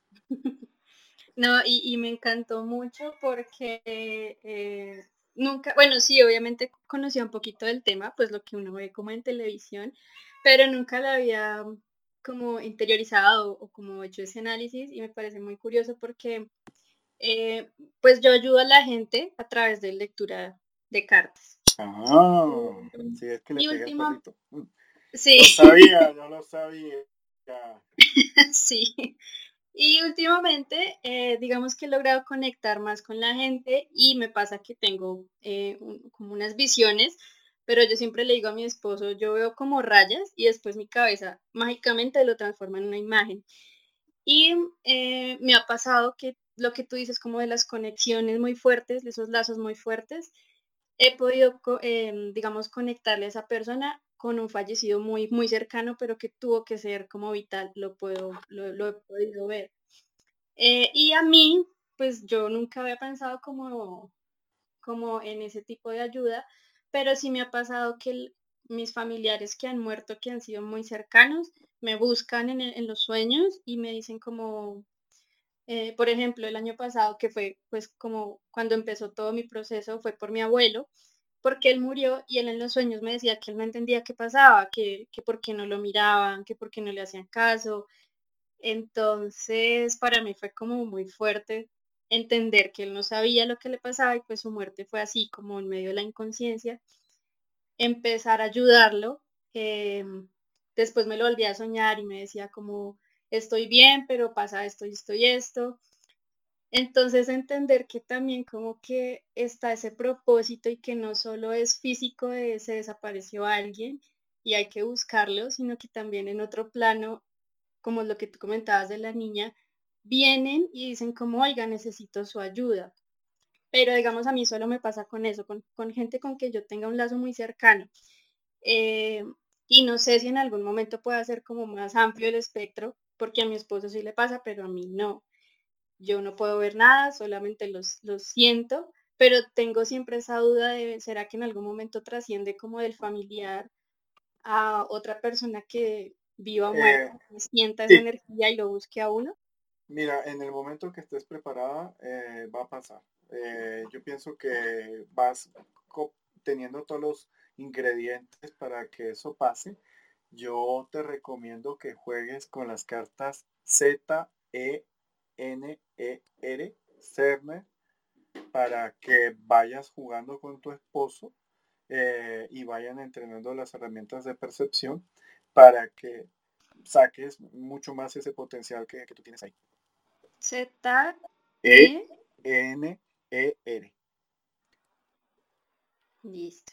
¿Listo? Y eh, tenía otra pregunta, Rafa, que pues ya que estaban hablando del libro, porque decías que, bueno, que estás acá en Bogotá y te escuché que acá en el centro, yo también vivo por acá, entonces no sé si tú de pronto tienes eh, el libro físico para... Me quedan dos. me quedan dos. Mandé a hacer para mí 300 eh, y ya me quedan dos.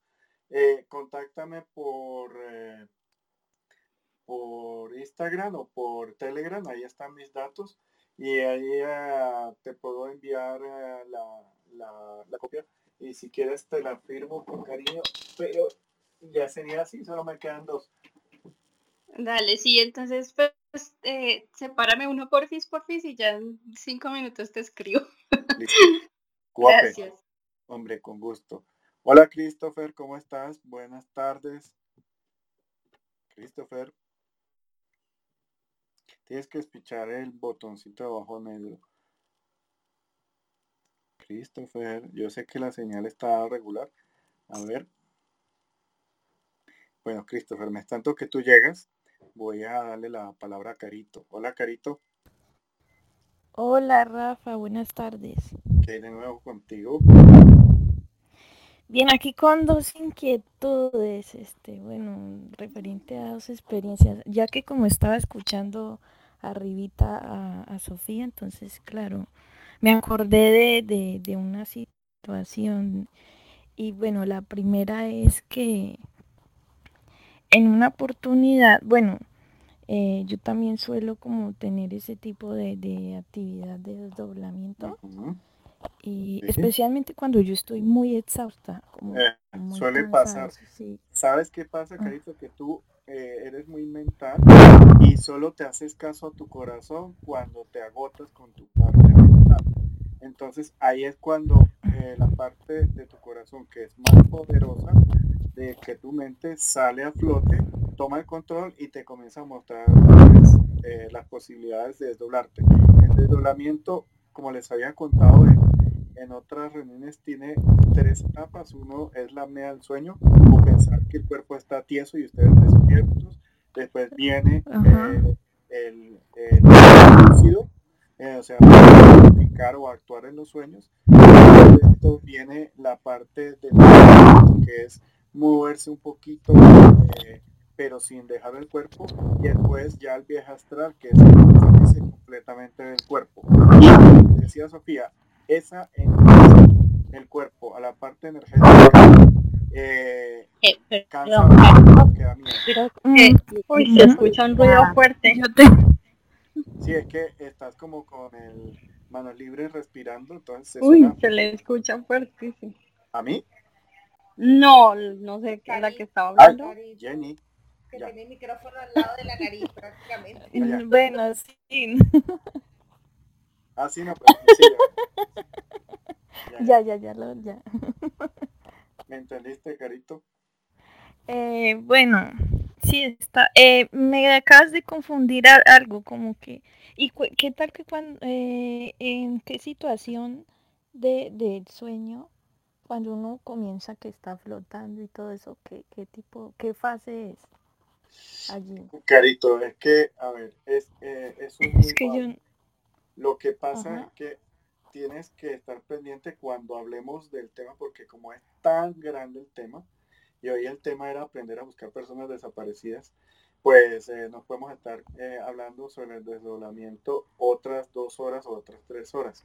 Lo que pasa es que sí hay fases, hay, hay ah, eh, formas en las cuales se puede ver uno en qué está el desdoblamiento. La diferencia es que si tú has tenido un viaje astral, eh, hay conciencia total de tu entorno, ves todo un poco distinto, pero lo ves, le puedes tocar, lo puedes interactuar pero te acuerdas perfectamente de los detalles y de las coincidencias, inclusive de volar y viajar a otros lugares. El desdoblamiento, el, sueño lúcido, realmente son eh, preparaciones para el viaje astral, pero son todavía manipulaciones del cerebro, ¿vale? Ah, bueno. Bueno, retomo el tema. Resulta que eh, eran como las doce y media pasadas de la medianoche y me había dado como una especie como de corto sueño porque creo que no pasó mucho tiempo. Y bueno, mm, llegué a ese estado y me, y me vi en mi casa. Estaba yo en mi casa, mm, lo que hice fue ir para el baño. Cuando abrí la puerta, me encontré con que la, la puerta del baño, o sea, por dentro en el baño estaba con la luz prendida. Y ahí fue donde vi como un hombre con, como con una silueta, como con un sombrero negro, así como con un sombrero. Y hasta ahí me, o sea, hasta ahí me acuerdo. Volví otra vez como que me expulsó y volví otra vez a, en sí y me desperté. Entonces, ¿qué hice yo? Yo estaba como asustada. Yo dije, bueno, ¿esto qué es? Entonces, claro, me dio por averiguar todo estaba oscuro, ¿no? Porque yo era la única que me había quedado ahí dormida y con la luz prendida del cuarto, listo, yo salí de ahí, fui otra vez al baño y me encuentro con que el baño seguía con la luz prendida. Estaba cerrada la puerta, pero por dentro tenía la luz prendida. Eso me, me dejó así como que, uy, no, ¿qué pasó acá?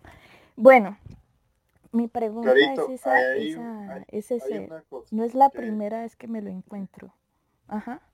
Puede ser un fantasma o puede ser, porque siempre que uno se desdobla, eh, tiene, o que hace un viaje, uno tiene como una visión un poquito más completa del entorno. Ahí el punto es que si es un fantasma, ellos no te ven a ti.